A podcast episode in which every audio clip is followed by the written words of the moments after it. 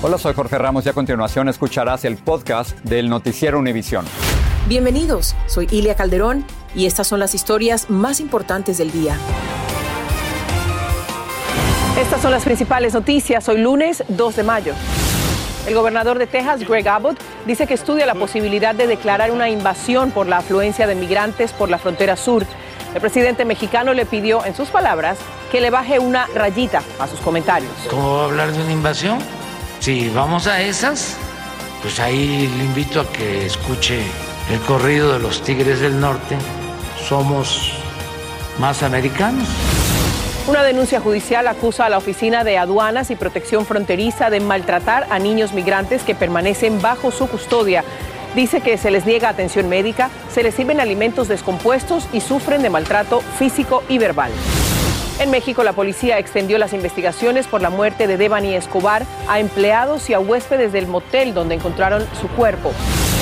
Y aumentan las quejas de personas y familias sobre seguimientos mediante localizadores electrónicos. Hablaremos sobre cómo funcionan estos dispositivos.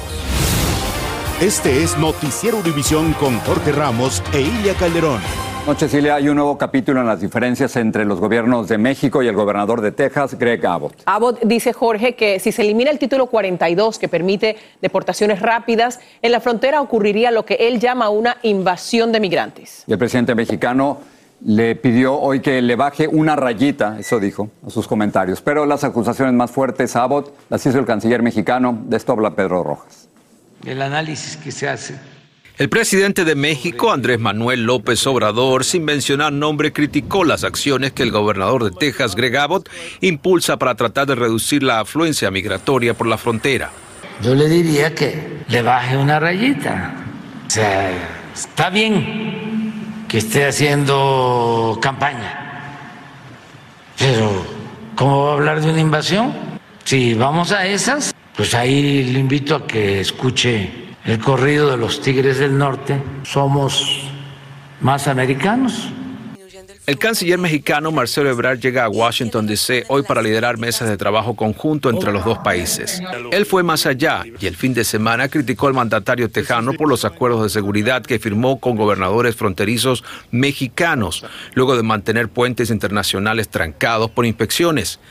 Déjame ponerlo esto entre comillas. Es el esquema de extorsión. Más bien, es una extorsión. Cierro la frontera y tienes que firmar lo que yo diga.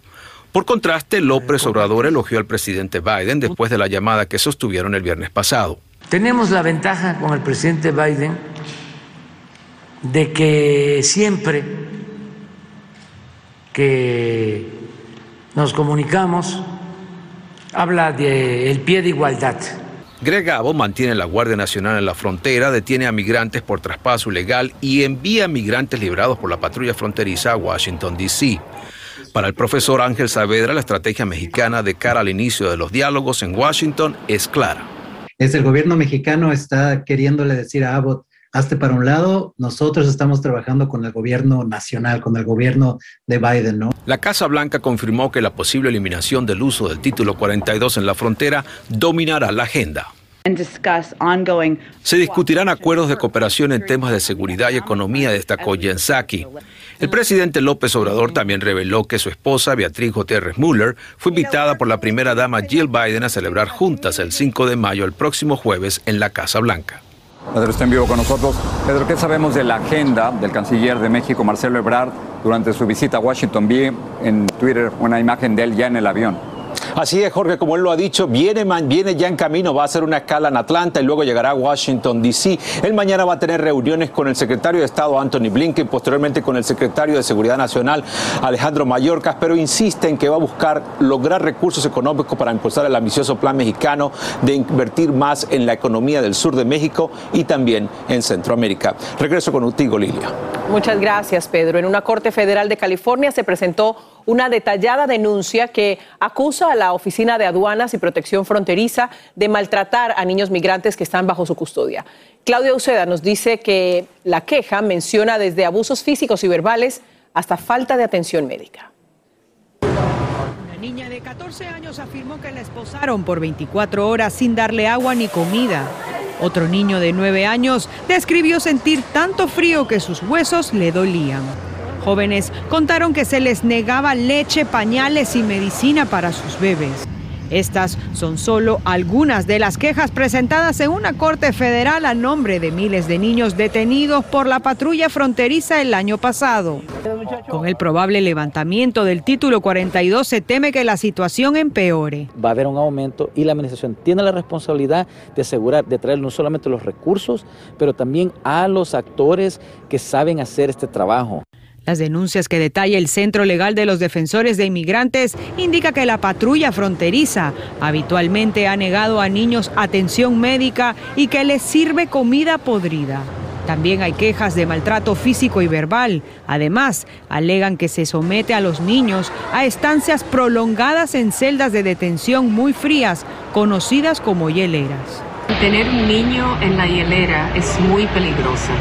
Un niño pierde temperatura muy fácilmente, cuatro veces más que un adulto. La patrulla fronteriza no comentó lo que es habitual cuando se presenta un caso en la corte. ¿Y cuántos niños vendrán? Difícil de predecir, pero la cifra de los menores no acompañados que cruzan la frontera se dispara. En 2020, cuando empezó la pandemia, la patrulla fronteriza registró más de 34 mil menores no acompañados. En 2021, la cifra subió a más de 147 mil. En lo que va de este año, ya se reportaron más de 74 mil. Mientras funcionarios del gobierno insisten que las condiciones en los centros de detención están mejorando. En Washington, Claudio Seda, Univision. Bueno, mientras tanto, las persecuciones de vehículos cargados de inmigrantes continúan en la frontera pese a recientes tragedias en esas circunstancias. Aunque los coyotes esconden a los inmigrantes entre productos, algunos despiertan sospechas desencadenando peligrosas persecuciones. Pedro Ultreras hizo un recorrido con un agente y nos da detalles del operativo. Las imágenes de migrantes siendo transportados en condiciones de alto riesgo en vehículos que luego se dan a la fuga están ocurriendo con mayor frecuencia en la zona fronteriza. En, el día, en la noche, en la noche un poquito más porque pues, está oscuro. El condado Brooks, ubicado a 80 millas de la frontera con México, es donde más se están dando estos casos. Aquí los coyotes usan cualquier transporte para pasar gente, nos dijo el sargento Jorge Esparza. Como en utility trucks, uh, SUVs, carros, pickup trucks. Algunos intentan pasarlos entre verduras y vegetales, camiones con alimentos para animales o amontonados en cajuelas de autos. Esa tarde, mientras recorríamos las carreteras del condado Brooks con el sargento Esparza, apenas cayó la noche y se dio el primer incidente. Y esto es precisamente de lo que están hablando las autoridades del condado Brooks. Cantidad de personas son detectadas prácticamente todos los días. Eh, que están traficando a inmigrantes. Aquí, en eh, este, al pie de este rancho, pudieron detectar un auto, un vehículo regular que traía por lo menos a ocho migrantes. Desafortunadamente para las autoridades, los migrantes lograron meterse a un rancho y perderse en la oscuridad, pero detuvieron a quienes los transportaban. Eran dos jovencitas latinas. 20. 20 años. 20 años. Y la otra era 25. La de 20 años era quien conducía este auto blanco y trató de huir, pero no llegó lejos. Y no tenía licencia para manejar. Y dice que desde el valle, pero nunca sabes. Las jóvenes se veían muy asustadas, eran nuevas en el negocio, según los oficiales, porque terminaron aceptando que les pagaron 400 dólares por migrante. Dijeron que el auto era de un tía y cuando le dije, pregunté que cómo se llama tu tía, no sabía. Tras la detención, el auto fue confiscado y las jóvenes llevadas a prisión con cargos de tráfico de personas y por intentar huir de las autoridades. En el sur de Texas, Pedro Ultreras, Univision. Cientos de personas han estado haciendo largas filas frente a una oficina de ICE en Orlando, en la Florida. Esta situación ha hecho que legisladores del centro del estado, el centro de la Florida, exijan explicaciones. Danay Rivero nos dice qué está causando estas prolongadas esperas. En un campamento improvisado convirtieron este centro de inmigración en Orlando, Florida. Cientos duermen para esperar a que los atiendan después de haber recibido sus citas de inmigración. Lo que sucede es que, no dan abasto la cantidad de gente que citan y entonces se van corriendo los números y, viene más falta, hay desorden. Luego de largas y demoradas filas bajo el sol, a la gran mayoría les piden volver a programar sus citas, pero cuando lo intentan, ni siquiera encuentran para 2024. Y mientras tanto viven en la incertidumbre. Las quejas son infinitas. Algunos dicen que reciben a unas pocas personas, quizás 60 diariamente. La lista 4 era la 9 con 26 personas, la lista 5 era la 10. Crean sus propias listas para honrar los lugares en las filas con la esperanza de que los atiendan. Hay personas que llevan 3, 4 días. Llegan niños, personas mayores que preparan sus tiendas de campaña y ponen sus sillas en las aceras para vigilar sigilosamente sus posibilidades de que los vean y les asignen un día de corte o para entregar los dispositivos que les proveyeron en la frontera para supervisarles.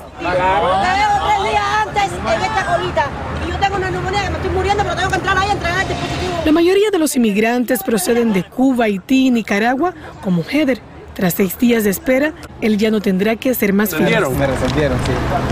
Pero el futuro migratorio de miles aún está por verse. El Servicio de Inmigración y Control de Aduanas de Estados Unidos le comunicó a Univision que actualmente está trabajando en las demoras que existen en los trámites que se están realizando en la oficina de ICE en Orlando. Desde Miami, Florida, Danay Rivero, Univision.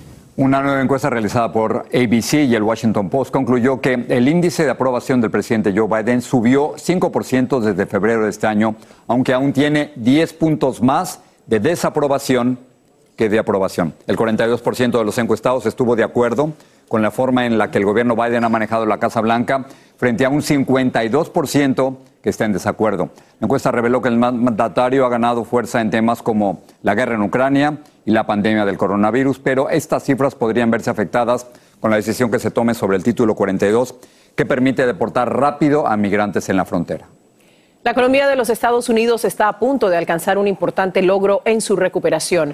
La firma Fitch Ratings afirma que el mercado laboral básicamente ha recuperado todos los empleos que se perdieron durante la pandemia. El reporte que se publicará el viernes habla de la creación de 431 mil empleos en marzo. En abril se creó una cantidad similar de puestos de trabajo. Hoy centenares de civiles ucranianos empezaron a salir de una planta siderúrgica durante estuvieron ahí semanas tras refugiarse del constante bombardeo ruso de Mariupol. El inicio de la evacuación se produjo gracias a la intervención de Naciones Unidas y del Comité Internacional de la Cruz Roja que organizaron caravanas de autobuses.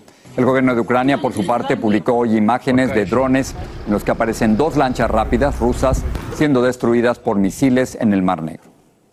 En breve investigan quién estuvo en los alrededores de la cisterna donde fue encontrado el cuerpo de la joven mexicana Devani Escobar. Delincuentes utilizan un rastreador de objetos perdidos u olvidados para seguir a potenciales víctimas Tendremos el emotivo reencuentro de una inmigrante con su mascota. Fueron separados cuando ella cruzó la frontera para solicitar asilo. Estás escuchando el podcast del noticiero Univisión. La Fiscalía de la Ciudad de México dijo que imputará a 10 personas por el colapso de la línea 12 del metro cuando mañana se cumple un año de la tragedia que dejó 26 muertos y un centenar de heridos. La Fiscalía dijo que tras una exhaustiva investigación concluyó que el derrumbe se debió a errores de construcción y diseño que ponían en riesgo la estabilidad estructural de la obra a largo plazo. Y la Fiscalía de Feminicidios y Delitos en contra de las Mujeres de Nuevo León dio a conocer cuatro videos relacionados con el caso de Yolanda Martínez, de 26 años, que desapareció el 31 de marzo. Las imágenes muestran a Martínez ese día en las calles de la colonia Constituyentes en Querétaro, el municipio de San Nicolás. La Fiscalía pidió ayuda al público para localizar a esta joven. Continuamos en México. Las investigaciones para esclarecer la muerte de Devani Escobar avanzan lentamente en Monterrey. A una semana y cuatro días del hallazgo de su cuerpo, las autoridades siguen analizando los videos del Motel Castilla, donde lo encontraron. Desde Monterrey, Karina Garza tiene más detalles. Las investigaciones por la muerte de Devani Escobar en México se han extendido a los empleados y huéspedes del motel donde fue localizada sin vida hace 11 días. Se han revisado, revisado las bitácoras de ingreso, primeramente de aquellas que se toman nota, determinar por telefonías quiénes se podrían encontrar en ese lugar en ese momento y también hemos eh, solicitado actos de investigación tendentes a las terminales de bancarias que pudieran tener algún registro de haber estado durante esos 13 días. Las cámaras del restaurante son pieza clave. Se analizan cuadro por cuadro 624 horas de video. La autopsia no ha revelado detalles toxicológicos. Que nos permitan demostrarlo con eh, otras características físicas como puede ser su cabello y como pueden ser eh, la, la toma o muestra de uñas y estamos en verificación de esa posibilidad para demostrarse a través de ciencia la, pertinencia o existencia o no de este tipo de drogas, de abuso o alcohol en presencia del cuerpo de ella. La policía aseguró cinco autos que estuvieron en el inmueble y revisa si alguien se acercó a la cisterna durante los 13 días de desaparecida. Todas las líneas de investigación siguen abiertas. Los jóvenes con quienes sostuvo un altercado y su acompañante Ivonne han sido interrogados en dos ocasiones para conocer más detalles de la fiesta, de la que ahora se sabe hubo 70 invitados. Hasta hoy no se ha detectado en video a la joven en ningún otro sitio del motel. El padre de Devani Escobar asegura que la investigación por la muerte de su hija podría dar un giro de 180 grados, pues hay por lo menos tres detalles que no coinciden en la autopsia que solicitó de manera externa con la autopsia emitida por las autoridades. En Monterrey, México, Karina Garza Ochoa, Univisión. Aquí en Estados Unidos las autoridades buscan intensamente a un recluso acusado de asesinato y a una agente penitenciaria que lo sacó de una cárcel de Alabama diciendo que lo llevaba a la corte. Las autoridades emitieron una orden de arresto en contra del agente por permitir o ayudar en la fuga del recluso y advirtieron que ambos son peligrosos y que están armados. En Atlanta comenzó la selección de un jurado especial para investigar si el expresidente Donald Trump y otras personas trataron de influir ilegalmente en las elecciones del 2020 en Georgia.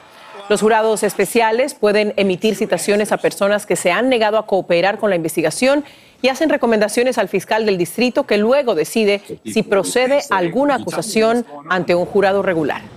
Una familia de Tennessee que visitaba Disney World se asustó tras conocer que el propietario de un Apple AirTag, es decir, un dispositivo de rastreo, los había seguido por varias horas. Los AirTags fueron diseñados por Apple para rastrear artículos que sus dueños pueden perder como las llaves o el celular, pero últimamente lo están usando algunos acosadores para rastrear a mujeres. Milma Tarazona nos habla de este caso tan singular. Cada día son más las denuncias de personas que dicen que están siendo espiadas a través de estos dispositivos que tienen geolocalizador, como este de Apple llamado AirTag. Están diseñados para ayudarle a las personas a encontrar sus llaves y otros artículos, pero según denuncian las autoridades, la delincuencia los está usando para seguir los pasos de sus víctimas. Esta adolescente dice que mientras paseaba por Disney World, recibió una alerta en su teléfono avisándole que tenía uno de estos AirTag y que el dueño del dispositivo podía ver su ubicación. Es algo que usted no cree que le va a pasar hasta cuando le pasa.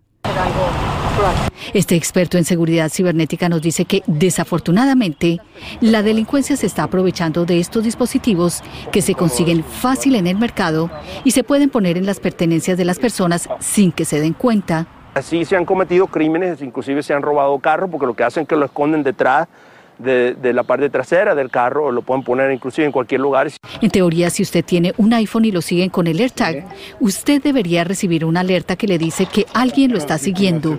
Quisimos comprobarlo. Bueno, hicimos el experimento, este es un AirTag, este no es mío, es de un compañero de trabajo, lo voy a poner dentro de mi cartera y lo voy a dejar al lado de mis dos teléfonos celulares que son de modelos nuevos. Vamos a ver qué pasa, vamos a ver si recibo alguna alerta. Salí por espacio de cuatro horas y media a hacer mis entrevistas en la calle en diferentes lugares de la ciudad. Bueno, ya han pasado cuatro horas y media desde que yo puse este dispositivo, que no es mío, dentro de mi cartera y hasta este momento yo no he recibido ninguna advertencia que me diga que alguien me está espiando. Lo que quiere decir que es fácil que a cualquier persona le pongan uno de esos dispositivos sin que se dé cuenta y le sigan los pasos y nunca reciba una alerta como fue nuestro caso.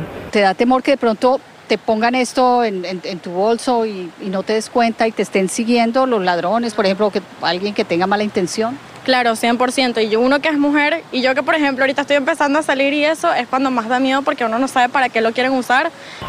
En Miami, Florida, Vilma Tarazona, Univisión.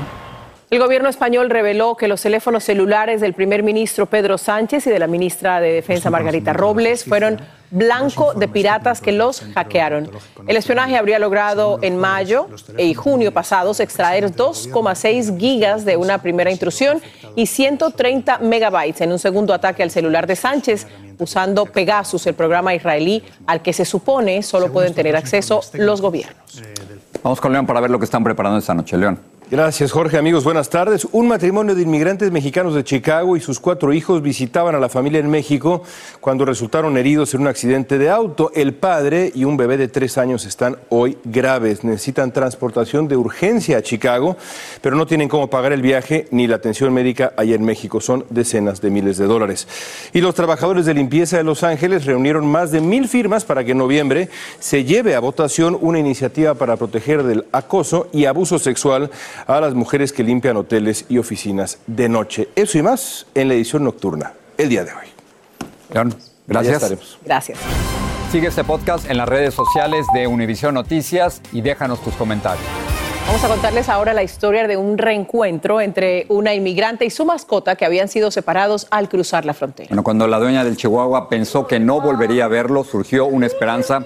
Tras varias gestiones, recuperó a su perrito que también había seguido los rastros de su amo. Marlene Guzmán tiene el final de esta historia. Es el emotivo momento en el que esta inmigrante venezolana vuelve a tener entre sus brazos a su hijo chihuahua Tommy, después de ser separados a entregarse a la patrulla fronteriza en Igopas, Texas, el pasado 24 de abril. El guardia me dijo que no lo podía pasar y que no iba a pasar el que el perro se quedaba ahí. ¿Qué sintió en ese momento? No, yo me quería morir. Durante el reciente flujo migratorio, la patrulla fronteriza ha notado que más familias abandonan sus países y emprenden la difícil y larga travesía en compañía de sus mascotas. Hemos luchado, nos tocó lanzarnos del tren en movimiento. Sin imaginar que al llegar a Estados Unidos tendrán que seguir su camino sin su amigo fiel. Estaba como buscando, queriéndose montar y eso a mí me partió el corazón entre Preguntamos sobre el futuro de Tommy y un soldado de la Guardia Nacional de Texas nos indicó que lo llevarían a un refugio de animales, pero no fue así y después de unas horas le perdieron la pista. Me dijo que llegó a las 4 de la mañana, que ellos se dieron cuenta, ay, ahí está Tommy, ahí está Tommy. Nos explican cómo este guerrero de cuatro patas apareció en Piedras Negras, México. Todavía no sé cómo él cruzó el río, cómo se pasó, cómo llegó el olfato a él llegar allá a esa casa donde yo estaba y eso me sorprendió mucho. Esta familia venezolana se comunicó con Univisión. Mire, yo estoy sufriendo como usted no tiene idea, yo tengo días sin comer. Así es que hicimos lo posible por lograr el tan esperado reencuentro. Viajamos a Eagle Pass a recoger a Tommy para llevarlo hasta su nuevo hogar en Houston y devolverle la felicidad que les arrebataron a ambos. Mire, gracias, yo. Fue un ángel para nosotros. En la mayoría de los casos, las mascotas que cruzan fronteras son llevados a un refugio de animales para después ponerlos en adopción. En este caso, tanto Tommy como Polly corrieron con mejor suerte y ahora pueden empezar una nueva vida en este país. En Houston, Texas, Marlene Guzmán, Univision. Qué bueno este perrito tan inteligente, ¿no? No, no, no, impresionante, impresionante. Y ahora saber quién lo habrá ayudado a cruzar el río. El trabajo de Marlene y del equipo de Univision que los, que los reunieron, ¿no? Maravilloso. Unidos como debe ser. Gracias. Noticiero Univisión, siempre a tu lado.